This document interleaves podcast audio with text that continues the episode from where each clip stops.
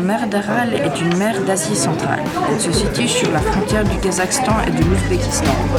En 1960, sa superficie était de 68 000 km, ce qui correspond à deux fois la surface des Pays-Bas.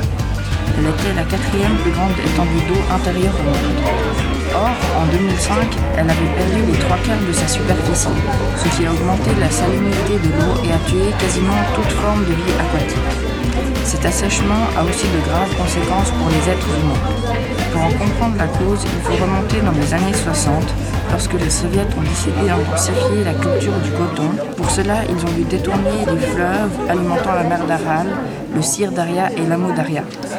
En cherchant à utiliser une partie de ces cours d'eau pour irriguer leurs champs, les habitants ne pensaient pas mal. Mais comme l'irrigation était mal faite et que les champs s'agrandissaient sans arrêt, ils ont dû prendre beaucoup trop d'eau. En moyenne, le niveau de la mer d'Aral baissait de 20 à 60 cm par an. Peu à peu, des ports de pêcheurs se sont retrouvés à des dizaines de kilomètres de la mer. D'ailleurs, on peut retrouver des épaves de bateaux dans les rivières. Les espèces animales et végétales ont disparu. Le climat s'est modifié. Les quantités gigantesques de pesticides et d'insecticides qui s'étaient élevés au fond du bassin se sont retrouvés à l'air provoquant le taux de mortalité sur les enfants de bas âge le plus élevé au monde. La baisse des eaux a aussi permis à des archéologues de découvrir deux sites.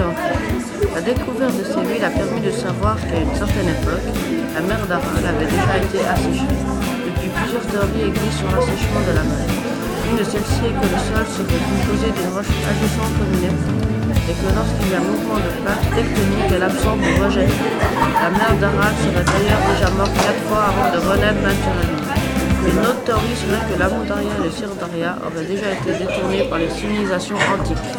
Pour empêcher cet assèchement, il y a eu plusieurs projets, dont le creusement d'un canal depuis la mer Caspienne ou le détournement de fleuves de Sibéria. Mais une seule tentative a été couronnée de succès à ce jour. En 1996, une digue en sable et en roseau a fait barrage entre la petite mer, située au nord, et la grande mer, située au sud. De faire remonter le niveau de l'eau de la petite mer, mais a été détruite en 1999 lors d'une tempête. En 2005, une deuxième digue plus résistante a été construite dans le même lieu. En 2011, une nouvelle digue devrait permettre d'augmenter d'une manière plus importante encore le niveau de la petite mer. Par contre, la grande mer s'assèche toujours et est certainement définitivement perdue.